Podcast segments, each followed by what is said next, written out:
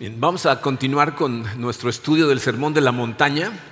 Eh, como ya nos estamos dando cuenta, es un sermón bastante largo y estamos atravesando por una sección en donde Jesucristo nos está dando ejemplos muy específicos de, cómo eh, la ley está escrita de una manera, enseña ciertas cosas, pero los maestros de la ley eh, la distorsionan, le añaden, ¿no? hacen cosas para, para encontrar, como vamos a ver el día de hoy, algunos atajos. Y lo que nos va a enseñar Jesucristo el día de hoy es cómo la, integridad debería de ser la marca de un cristiano. Eso es lo que nos debería de distinguir. Vamos a leer el pasaje de estudio del día de hoy, que es Mateo capítulo 5, versículos 33 al 37. Nos ponemos en manos de Dios y analizamos sus enseñanzas. Dice así. Este, no lo tienen completo en el, programa, va a pasar en la pantalla, lo tienen distribuido conforme lo vamos a estudiar. Pueden seguirme en la pantalla. Dice, también han oído que se dijo a los antepasados, no jurarás falsamente, sino que cumplirás tus juramentos al Señor. Pero yo les digo, no juren de ninguna manera, ni por el cielo, porque es el trono de Dios, ni por la tierra, porque es el estrado de sus pies, ni por Jerusalén, porque es la ciudad del gran rey ni jurarás por tu cabeza, porque no puedes hacer blanco o negro ni un solo cabello. Cuando ustedes digan sí, que sea realmente sí, y cuando digan no, que sea no. Cualquier otra cosa que digan más allá de esto proviene del maligno. Vamos a orar.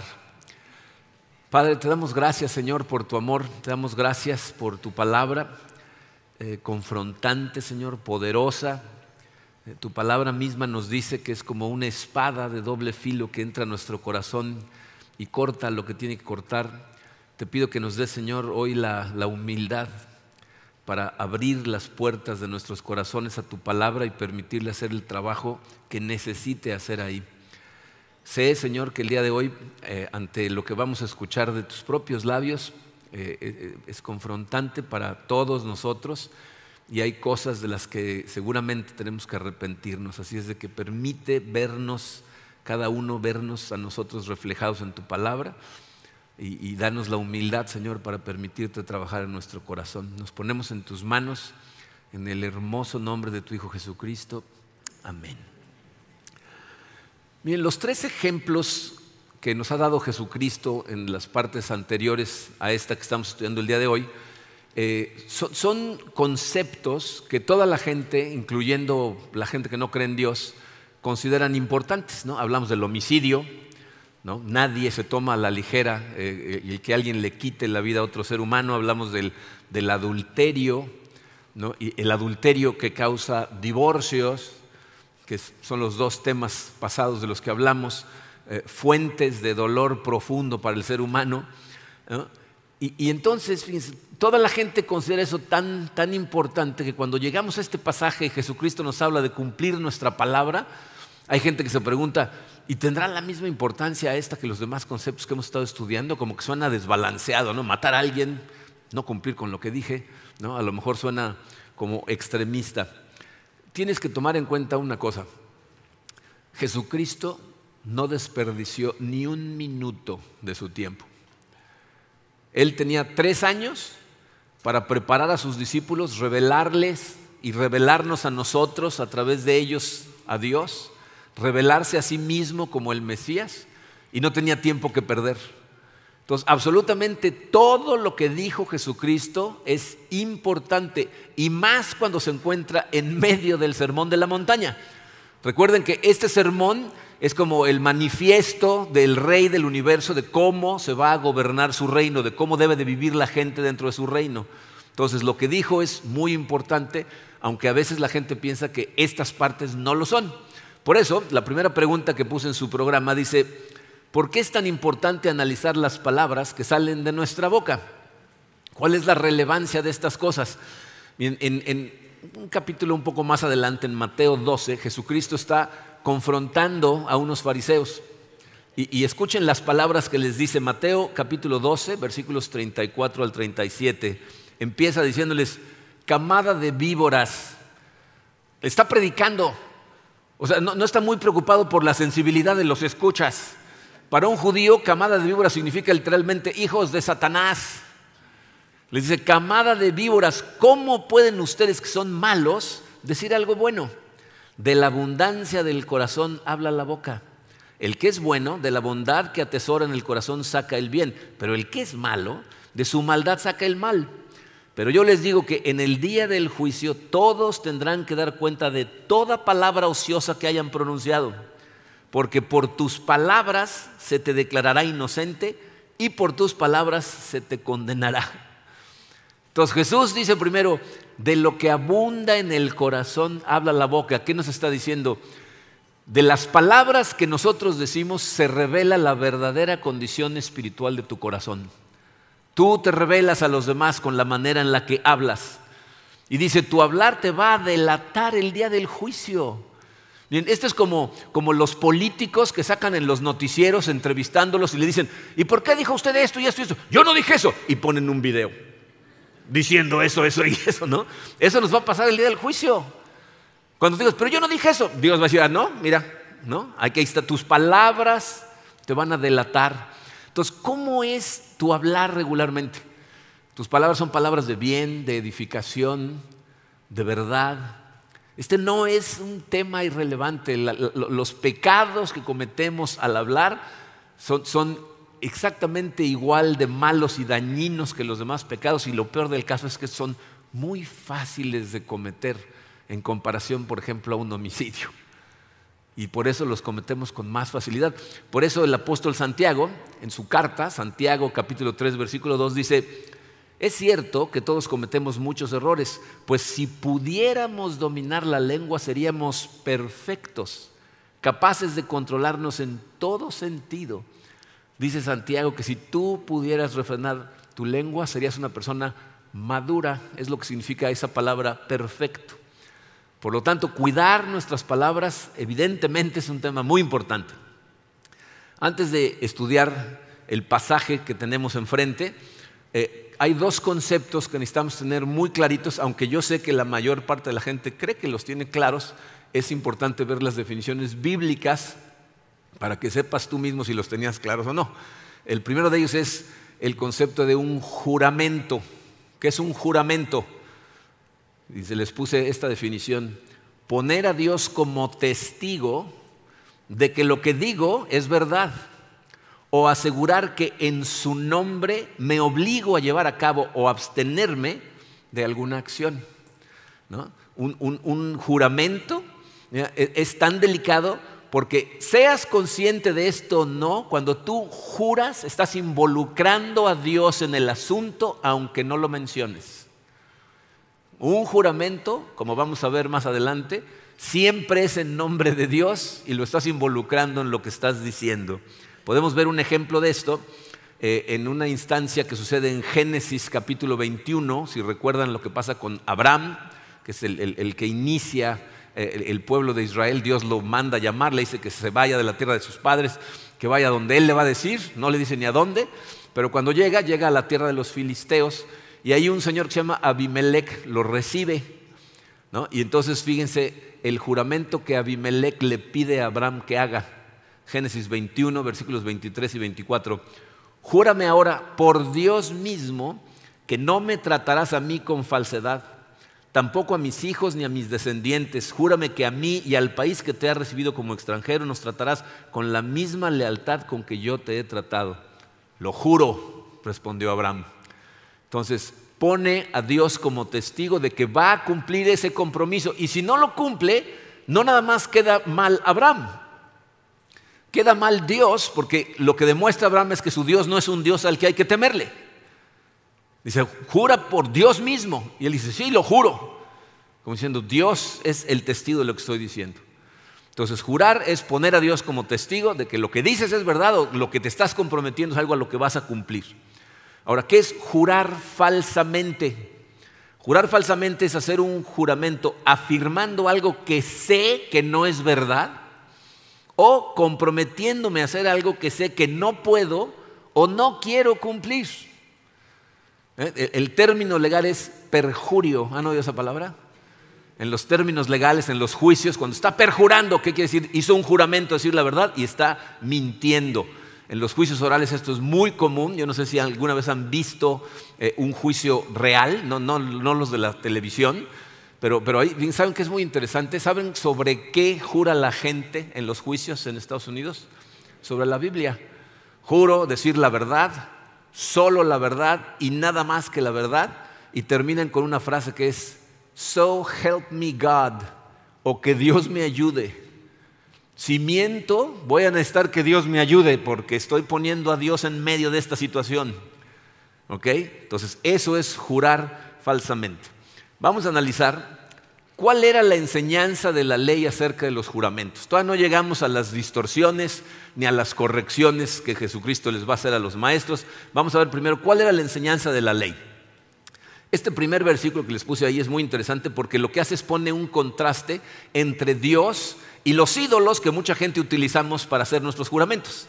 Deuteronomio capítulo 6, versículos 13 y 14, dice Dios, teme al Señor tu Dios, sírvele solamente a Él y jura solo en su nombre. No sigas a esos dioses de los pueblos que te rodean. Entonces dice, Dios para empezar asume que para que la interacción correcta de la humanidad en sociedad funcione, va a haber momentos donde vamos a necesitar hacer juramentos pero nos da una indicación muy clara. Siempre que jures, estás jurando por mi nombre. En mi nombre jura nada más. Y luego continúa diciendo, y no sigan otros dioses, implicando que cuando juras por cualquier otra cosa, estás jurando por ídolos y no por Dios. ¿Por qué Dios nos da estas instrucciones? Miren, en, Levítico 19, el Levítico es el libro de la ley en el Antiguo Testamento, Dios le da instrucciones específicas del comportamiento que debe de tener el pueblo de Israel para que se distinga de los demás pueblos. O sea, para que sean diferentes a los demás pueblos y los otros pueblos los vean y, digan, ah, caray, mira, ellos son diferentes, se comportan de una manera diferente, más honorable, les va mejor por cómo se comportan, queremos conocer a su Dios.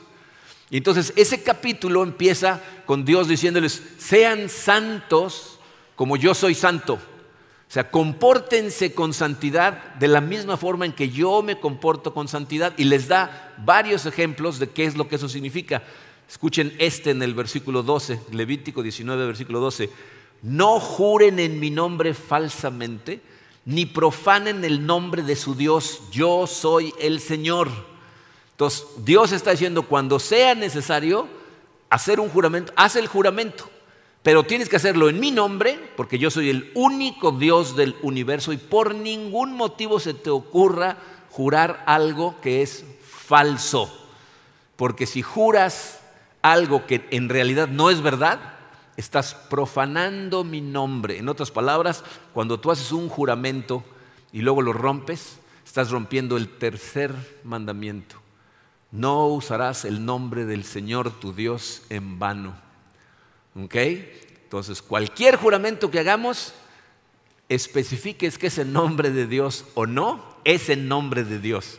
Y lo mismo sucede cuando hacemos compromisos. Libro de Números, capítulo 30, versículos 1 y 2, dice, el Señor ha ordenado que cuando un hombre haga una promesa al Señor o bajo juramento haga un compromiso, no deberá faltar a su palabra, sino que cumplirá con todo lo prometido. En cualquiera de los dos casos estamos profanando el nombre de Dios si decimos mentiras o si nos comprometemos a algo que no vamos a cumplir. Estás profanando el carácter santo, inmutable de Dios, porque cuando Dios promete algo, siempre lo cumple. Y tú eres el representante de Dios aquí en la tierra. Esa es la enseñanza con respecto a los juramentos. ¿Estamos de acuerdo en que está clarísimo? O sea, no hay mucho para dónde hacerse. Nos dicen, si, juras, tiene que ser únicamente por el nombre de Dios. Nada más jura cuando vayas a decir algo que es verdad y no te andes comprometiendo a cosas que no puedes cumplir. ¿Alguien no entiende eso? Está transparente, ¿no? Pero como en los demás casos, los maestros de la ley meten su cuchara y tergiversan la interpretación para tratar de reducir el alcance. Número tres, ¿cuál fue la enseñanza distorsionada de los maestros de la ley? Vamos a leer de nuevo el versículo 33. También han oído que se dijo a los antepasados, no jurarás falsamente, sino que cumplirás tus juramentos al Señor. Suena como lo que acabamos de leer acerca de la ley, ¿no? Pero bueno, estos, estos maestros de la ley, hasta ahí todo iba bien, porque eso es lo que decía la ley. Pero los maestros de la ley empiezan a añadir cosas, empiezan a añadirle, eh, eh, o sea, empiezan a idear atajos legales para poder reducir el alcance de la ley. Y entonces buscaron maneras en las que ellos podían romper el espíritu de la ley sin romper la letra de la ley. ¿Saben cuál fue el atajo que encontraron estos individuos? Más bien que inventaron ellos. Si tú jurabas por el nombre de Dios o por algo que representara el nombre de Dios, estabas obligado a cumplir. Pero si jurabas por cualquier otra cosa, no estabas obligado. O sea, podías hacer juramentos por otras cosas que no fuera Dios o el nombre de Dios y entonces podías romper la ley. Los, rabinos escribieron libros y libros y libros acerca de atajos y explicaciones a la ley que ellos conocían perfectamente, pero no toda la gente conocía. Entonces ellos podían hacer un juramento y cuando no lo cumplían decían, ¿estás rompiendo tu juramento? No, porque mira aquí escrito en el tal libro que ellos escribieron, dice que si juras por esto no hay problema. ¿No? Eso es a lo que se refiere Jesucristo en Mateo 23. Fíjense las palabras de Jesús. Mateo 23 a partir del versículo 16. Hay de ustedes guías ciegos que dicen, si alguien jura por el templo, no significa nada. Pero si jura por el oro del templo, queda obligado por su juramento. O sea, los, fariseos decían, te lo juro por el templo. Ok, entonces, y luego, no cumpliste. es que mira, aquí dice que por el templo realmente no juré. O sea, eran unos tramposos. Continúa Jesucristo, ciegos, tontos. ¿Qué es más importante, el oro o el templo que hace sagrado al oro? Por tanto, el que jura por el templo, jura no solo por el templo, sino por quien habita en él. Y el que jura por el cielo, jura por el trono de Dios y por aquel que lo ocupa. ¿No? O sea, Jesús le está diciendo, ustedes son unos guías ciegos porque el templo representa a Dios. O sea, te, estás engañando tú solito. ¿No? Si, un judío juraba por cualquier otra cosa, por eso les habla del cielo, de la tierra, o, como muchas veces aquí en México, ¿no? Por la tumba de mi madre, ¿no? O sea, cuando, cuando juras por, por cosas que al final del día todo le pertenece a Dios, entonces ellos decían, ya no estamos obligados. Estos hombres eran expertos en este tipo de razonamientos ellos se esforzaban en cumplir la ley, pero tal y como ellos la interpretaban, porque no trataban de cumplir la ley para agradar a Dios, sino como un fin en sí mismo. Es decir, ellos querían sentirse y presumirle a los demás que eran espiritualmente superiores a ellos, porque ellos sí cumplían con la ley que ellos tergiversaban. Lo que más les importaba era su reputación y no la reputación de Dios. ¿Cómo enfrentó Cristo las interpretaciones de los maestros de la ley? Es el cuarto punto. Vamos a ver la explicación, la primera parte que da en los versículos 33 al 36. Pero yo les digo, no juren de ninguna manera, punto y coma. Ese punto y coma es muy importante. Ni por el cielo, porque es el trono de Dios, ni por la tierra, porque es el estrado de sus pies, ni por Jerusalén, porque es la ciudad del gran rey ni jurarás por tu cabeza porque no puedes hacer blanco o negro ni un solo cabello. Dice, aquí hay dos cosas muy importantes que necesitamos entender. Y la primera es importante porque pasajes como este han confundido a mucha gente y han salido muchos legalismos cuando no estudias las cosas en contexto. Letra A. Este texto no significa que está prohibido jurar. No es una prohibición total a los juramentos. No es posible que Jesús esté haciendo eso en este pasaje. Por eso es tan importante siempre estudiar un pasaje en el contexto general de lo que estás leyendo y de la Biblia en general. Piensen en varias cosas. Miren, el cristianismo mismo, nuestra fe, está basada en un pacto. Un pacto es, una promesa que incluye un juramento entonces nuestra fe está basada en un pacto, en un juramento que Dios le hace a Abraham en Génesis, diciéndole que él promete bendecir a todas las familias de la tierra a través de su descendencia. Ya vimos en Génesis 21 que Abraham le hace un juramento a Abimelech.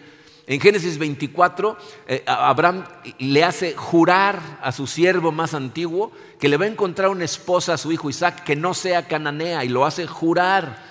Dios en Génesis 31 le hace el mismo juramento que le hizo a Abraham en Génesis 12, se lo hace a, su nieto Jacob. Y ya vimos que la ley nos dice que debemos jurar solo por el nombre de Dios. Entonces, evidentemente, jurar no está prohibido. Y a lo mejor piensas, bueno, pero todo lo que acabas de mencionar viene en el Antiguo Testamento. A lo mejor Jesucristo nos estaba diciendo que de hoy en adelante ya no hay que jurar. Acuérdense que Jesús no vino a anular la ley, vino a cumplirla. Si, si, estas palabras de Jesús fueran una prohibición a jurar, ¿cómo podríamos entender las palabras de Pablo en el Nuevo Testamento, que en más de una instancia hace un juramento implícito? Les pude haber puesto muchos ejemplos, les puse uno, segunda de Corintios capítulo 1, versículo 23, dice Pablo, por mi vida invoco a Dios como testigo de que todavía no he ido a Corinto solo por consideración a ustedes. ¿Qué es jurar? Poner a Dios como testigo de que algo que estoy diciendo es verdad. Entonces Pablo está haciendo implícitamente un juramento poniendo a Dios como su testigo de que nada más no va a Corinto porque le caen bien los corintos. No dice, por consideración a ustedes no voy a ir todavía. ¿No? Eh, eh, puedes encontrar juramentos como ese de Pablo en Gálatas, en Filipenses. De hecho, miren, desde el Antiguo Testamento, a través del profeta Isaías, Dios profetizó que todos íbamos a jurar en su nombre. Isaías capítulo 45, versículo 23 dice, he jurado por mí mismo. ¿Por qué jura Dios por sí mismo? No hay nada superior a Dios en el universo, dentro o fuera, nada. Entonces dice, he jurado por mí mismo, con justicia he pronunciado una palabra irrevocable. Ante mí se doblará toda rodilla. No tengo tiempo de meterme en esa frase, pero quiero que piensen en la implicación. Dios está diciendo, toda rodilla, crean en mí o no, va a terminar doblada enfrente de mí al final. Irrevocablemente. Pero fíjense qué más dice. Dice, y por mí jurará toda lengua. Todas las personas que hacen un juramento están jurando en el nombre de Dios. Entonces, no está prohibido jurar. ¿Qué es lo que quiso decir Jesucristo cuando dijo, no juren de ninguna manera? La idea que transmite, por eso el punto y coma es tan importante, porque implica que lo que sigue tiene que ver con lo que dijo, significa no juren usando los atajos que usan los fariseos. Dice, no juren de ninguna manera, ni por el cielo, ni por la tierra, ni por Jerusalén, ni por su cabello. No, tienes ni siquiera el poder de rejuvenecer un segundo en tu vida, no puedes cambiar el color de tu cabello. Ya sé que las mujeres dicen, pues yo me lo cambio cada mes. ¿Sí? Esa es la prueba de que no puedes tú sola, necesitas ayuda externa, ¿ok? Pero bueno, entonces, los trucos que los fariseos habían inventado eran para evitar utilizar el nombre de Dios, porque según ellos era si usabas el nombre de Dios, si decías, te juro por la misericordia de Dios, ese es uno de los nombres de Dios, no podían hacer eso y no cumplir. Pero esos juramentos eran absurdos porque al final del día absolutamente todo lo que existe en el universo pertenece a Dios y apunta hacia Dios, el cielo, la tierra, tu cabello. Juras por cualquier cosa y no cumples, estás cometiendo perjurio y peor aún, estás usando el nombre de Dios en vano. Lo que el tercer mandamiento hace no es prohibir usar su nombre, como muchos judíos hasta el día de hoy piensan que significa. No sé si tienen amigos judíos, pero yo hacía negocios con un grupo de judíos cuando, daba, cuando era consultor y al final de sus escritos me ponían que espacio en blanco te bendiga. O sea, no mencionan el nombre de Dios porque dicen lo voy a usar en vano. Eso no es lo que significa el tercer mandamiento, lo que significa es si vas a usar su nombre, más vale que sea con reverencia que pienses de quién estás hablando. Ahorita vamos a hablar más de eso. Segunda lección. Letra B, Jesús nos enseña que debemos tener cuidado de ser honestos en nuestras conversaciones. ¿Ah? el versículo 37, que se los puse en la nueva versión internacional porque es más coloquial, es un poco más fácil de entender, dice, cuando ustedes digan sí, que sea realmente sí. Y cuando digan no, que sea no. Cualquier otra cosa que digan más allá de esto proviene del maligno. ¿Entiendes lo que está diciendo Jesús en persona? Si, tú dices sí y es no, te estás dejando guiar por Satanás. Estás permitiendo que tu guía sea el lado oscuro espiritual. En tu conversación tienes que ser siempre honesto. O sea, lo que tú dices que es, eso es lo que es. Si tú siempre eres una persona honesta e íntegra, no tienes que luchar para tratar de convencer a la gente que estás diciendo la verdad. La gente te conoce, conoce tu carácter y entonces creen en ti. Solamente la gente que nos ha dado razones para dudar de ellos se la pasan jurando todo el tiempo. no, esto es ¿Seguro? te lo juro, te lo juro. Ahora sí, de verdad es verdad. O sea, en algún otro momento no fue verdad. Y ahora necesitan jurar. La mejor forma de ganarte la confianza de otra persona no es jurando cada vez que abres la boca, es diciendo siempre la verdad. ¿Estás consciente de que una persona que te jura que lo que está diciendo es verdad está admitiendo que su palabra no es suficiente? Esto es así, ¿ok? Te lo juro. Ah, ahora ya me tienes que creer. Mi palabra no era suficiente. Por eso Jesús dice que tu sí sea sí, que tu no sea siempre no. Y miren, aquí hay muchas lecciones que tenemos que analizar. Tres lecciones básicas, pero una más complicada. Eh, para empezar, vean la importancia de estudiar las cosas dentro de su contexto. No saben la cantidad de legalismos que han surgido de malinterpretar textos como este. Hay gente a la que han llamado a testificar en un juicio y le dicen, jura, y dicen, no puedo jurar por razones religiosas, la Biblia me lo prohíbe. No es cierto. No quieres decir la verdad, que es otra cosa, ¿no? Pero, pero la Biblia te permite hacer un juramento siempre y cuando lo que vayas a decir es verdad. Pero un, texto sacado de contexto se convierte en un pretexto. Entonces, cuidado con sacar las cosas de contexto. Segundo lugar, ten mucho cuidado con usar el nombre de Dios en vano en tu conversación del día a día. Miren, la verdad es que yo hay veces que en mi corazón, ¿se acuerdan cuando el profesor se le pasaba el gis y sonaba? ¿Se acuerdan?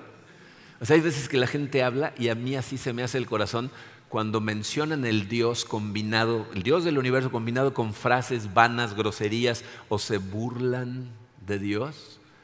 O sea, ¿te das cuenta de quién estás hablando? El rey del universo, la persona que te creó, del que tu eternidad depende y tú te estás pitorreando de él como si no fuera nadie. O sea, ten cuidado de lo que dices. El otro día escuché a un orador dar una conferencia y se burló de Dios. Y yo dije, este individuo no sabe lo que va a enfrentar. No tiene el menor temor de Dios. Eso es a lo que se refiere con temor de Dios, tenerle respeto a Dios, honrar a Dios. No te tienes que brincar su nombre para, para no insultarlo, pero lo puedes insultar sin mencionar su nombre. ¿Estás de acuerdo? Entonces ten reverencia por el nombre de Dios.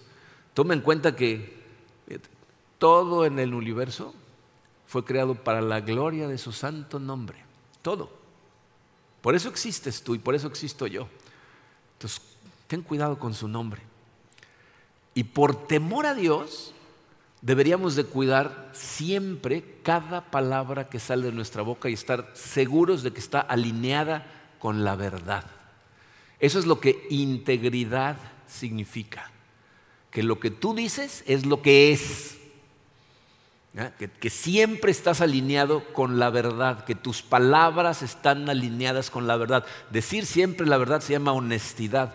Alinear tu comportamiento con la verdad y tus palabras con la verdad se llama integridad. Y aquí necesitamos ver esto desde varios ámbitos porque nos afecta profundamente en muchas áreas. Piénsenlo desde el punto de vista de un padre o madre de familia. ¿Tú eres consciente del impacto que tiene en el corazón de tus hijos que les hagas promesas y compromisos y no los cumplas? ¿Y sabes lo común que es eso? ¿Saben por qué es tan común? Porque los valores que tienen los niños y los jóvenes son diferentes al, juego de valores que tenemos los adultos. O sea, las cosas que para ellos son muy importantes son diferentes a las que tú consideras muy importantes. Entonces, tú, por ejemplo, le puedes decir a tu hijo, el sábado vamos a andar en bicicleta juntos. Y a ti es una declaración que a lo mejor tiene un cierto valor de importancia. ¿Sabes la importancia que tiene para él? ¿O para ella? Importantísimo. Y cuando llega el día en que quedaste en hacer eso y le dices, ay, es que salió algo importante, lo hacemos la semana que entra, el mensaje es algo más importante que tú, para mí. Pero lo que quiero que te des cuenta es que estás devastando la confianza que tu hijo o hija tiene en ti. Luego, padres de familia que se la pasan rompiéndole promesas a sus hijos una y otra y otra vez por años cuando llegan adolescentes y necesitas que confíen en ti, no confían y la gente dice, es que no sé por qué no confía en mí. Pues le has venido rompiendo promesas, todo lo que dice que va a pasar no pasa. ¿Por qué crees que ahora le vas a decir, si haces esto te puede pasar eso? Ajá, como todo lo que me has venido diciendo que va a pasar y nunca pasa. De las cosas más desgarradoras es la cara de decepción que tienen a veces nuestros niños y nuestros jóvenes aquí en la iglesia cuando platicando contigo te cuentan que sus padres no eran lo que ellos pensaban. Yo pensé que podía confiar en él o en ella. Ten cuidado con los compromisos que haces. Jóvenes, niños, si hay niños en la sala el día de hoy, eh, si tú siempre dices la verdad, aunque te meta en problemas, aunque te dé vergüenza, aunque sea doloroso, lo que vas a ganar es credibilidad con tus padres. Yo les puedo decir por experiencia personal que hay alguno de mis hijos al que cuando me dice algo digo, ¿será? Y hay algunos de mis hijos que cuando me dicen esto es, digo, ok, te creo. Porque nunca me mienten. Hay algunos que a veces dicen la verdad, a veces no. Entonces cuando te dicen algo dices, mm". ¿no? Entonces, ¿quieres credibilidad en tu casa? ¿Quieres cuando digas, yo no hice eso, mamá? Digan, está bien, no pasa nada. Siempre la verdad, invariablemente la verdad, aunque te meta en problemas. Como adultos, ¿no? todo en esta vida está formado de relaciones humanas, ¿están de acuerdo? O sea, piensa en cualquier ámbito de tu vida, Espiritual pues, es tu relación con Dios, en tu trabajo es tu relación con tus compañeros, con tu jefe, con tus subordinados, tu matrimonio es tu relación con tu pareja, si eres padre o madre, tu relación con tu... O sea, todo está formado de relaciones humanas. ¿Sabes cómo se mide la calidad de una relación humana? Por la cantidad de confianza que hay entre las dos personas. Cuando la cantidad de confianza entre dos personas es muy alta, la relación es muy buena y muy fácil porque puedes confiar en esa persona, entonces no tienes que andar cuidando todo el tiempo, no, te preocupas si lo que va a hacer es lo que va a decir, confías. Pero cuando el nivel de confianza es muy bajo, las relaciones tienden a ser muy difíciles, muy cansadas y muy poco flexibles, no te creen nada. ¿No? Ahora dime, ¿de qué crees que dependa cuánto confía en ti la otra persona? ¿De qué? Pues de tu integridad, de tu honestidad, de cómo has demostrado que es tu carácter a través de los años. No sé qué piense la gente de ti, pero ¿de dónde crees que habrá salido la idea? ¿Tú crees que fue así nada más porque sí? Y toda la gente se enoja. ¿Qué no confías en mí? Pues nada más me has roto todas las promesas que me has hecho. ¿no? ¿Por qué voy a confiar? O sea, cuando tú le ofreces a alguien que vas a hacer algo, esa persona por dentro dice, ah, qué bueno, o por dentro se ríe. Simón. ¿No? O sea, ¿qué, piensan de ti? Fíjate, si tú eres una persona que a veces cumple y a veces no, la gente no confía en ti, no saben cuándo vas a cumplir. ¿Y sabes cuál es el problema con eso? Cambiar la forma de pensar que otra persona tiene de ti porque has perdido su confianza cuesta un trabajo. O sea, tienes que de ese momento cumplir y cumplir y cumplir y cumplir y cumplir y cumplir y cumplir. Si te da la oportunidad por las suficientes veces hasta que empiezan a decir, ¿será? Y seguir cumpliendo. Porque lo peor del caso es que rompes una y que dicen, otra vez. ¿No? Entonces por eso siempre, siempre la verdad. Miren, eh, hay varias maneras en las que no nos alineamos con la verdad. Esta es una que, la gente no, no le ve el problema. La gente impuntual. ¿Te das cuenta que cuando eres una persona impuntual, estás rompiendo tus compromisos más simples. O sea, si yo te digo, voy a construir esta casa y me va a tardar seis meses, o te digo, nos vemos a las siete, ¿cuál está más complicado? Llegar a las siete, ¿no? por aquí hay uno impuntual que dice, la casa, la casa. No, es llegar a tiempo. Miren, mi familia me conoce, yo soy un maniático con la puntualidad. ¿Y saben por qué? Porque me parece una falta de respeto a la otra persona. Llegar tarde es un mensaje de mi tiempo es más valioso que tu tiempo. Entonces tú puedes esperarme, pero yo voy a llegar a la hora que yo quiera.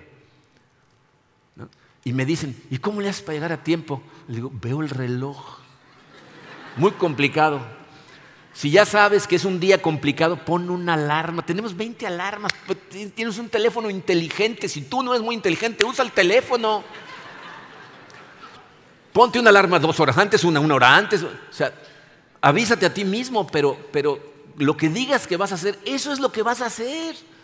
¿Te das cuenta que son hábitos? Porque yo me he dado cuenta que la gente que es impuntual es impuntual por hábito. Nos vemos a las 10, llega a las 10 y cuarto. Ok, 10 y cuarto, llega a las 10 y media. O sea, tienen el hábito de no salir más que un segundo antes del tiempo que necesitarían salir. Otra manera, la gente que tiende a exagerar. Todo lo exageran. ¿Por qué no llegaste? No, hombre, es que nada más en la Guayacán me tomó tres horas y media. Dices, yo llegué por la misma calle. ¿Qué piensas de una persona que siempre exagera? ¿Sabes qué hacemos de forma natural? Le restamos credibilidad a sus palabras. ¿Has oído que alguien dice de alguien, a ese créele como la mitad?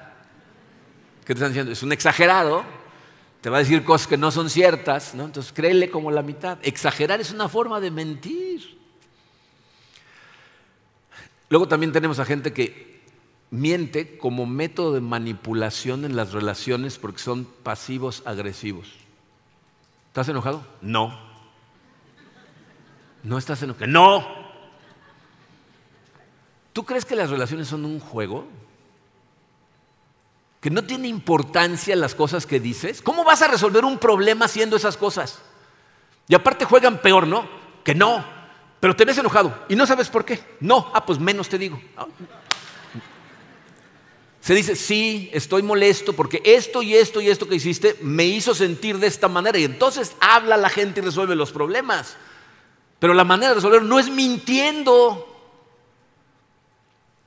Y eso es como miembros de la sociedad. Ahora piénsalo como cristiano.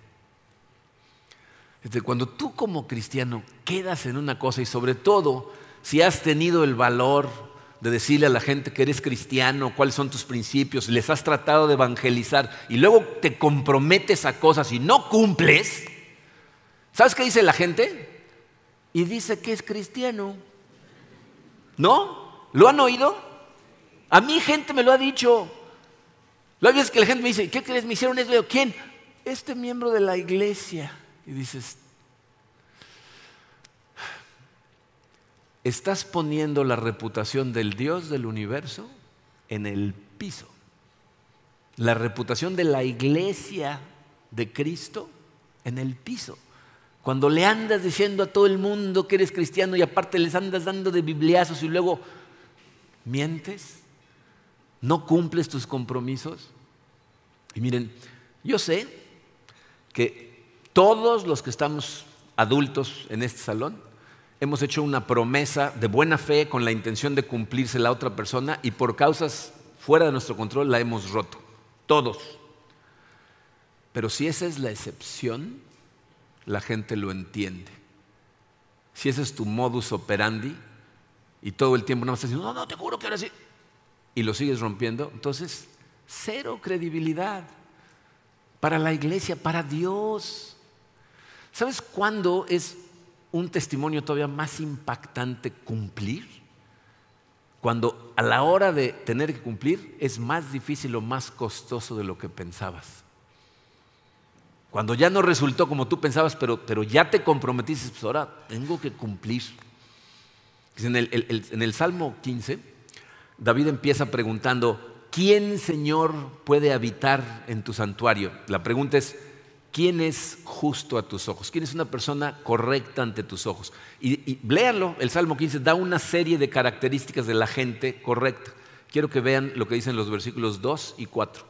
Solo el de conducta intachable que practica la justicia y de corazón dice la verdad, el que cumple lo prometido aunque salga perjudicado. ¿Ya te comprometiste? Pues ahora cumples. Ahí es cuando la gente dice, este señor tiene palabra, esta mujer es una mujer de palabra.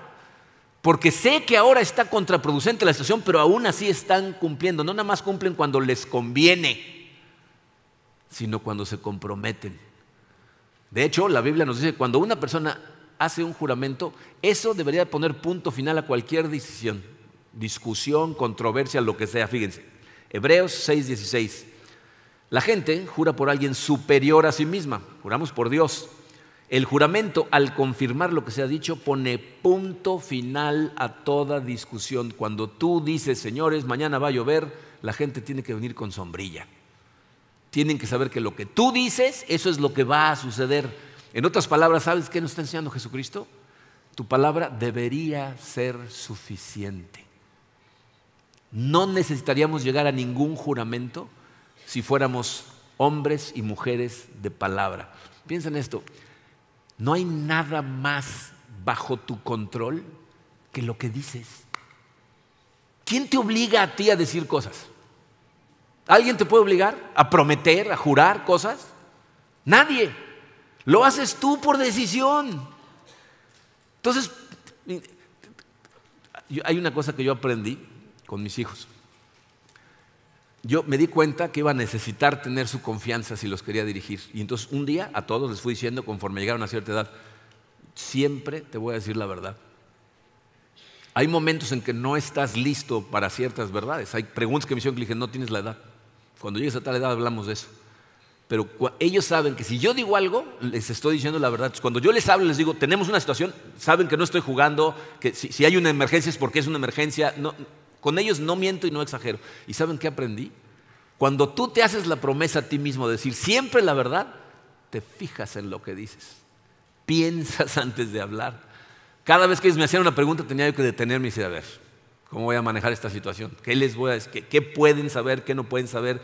¿Cómo les digo la verdad siempre?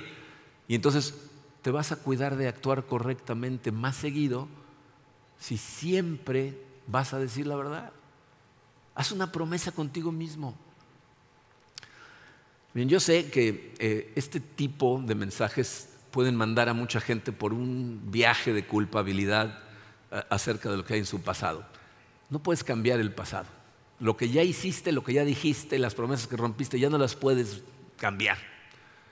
El objetivo de mensajes como este es que tú mismo hagas un compromiso contigo y ante Dios, pedirle a Él su ayuda para que de hoy en adelante ya no suceda. Está totalmente bajo tu control. Tú puedes restaurar relaciones mostrándole a la gente tu integridad y tu honestidad si empiezas en este momento.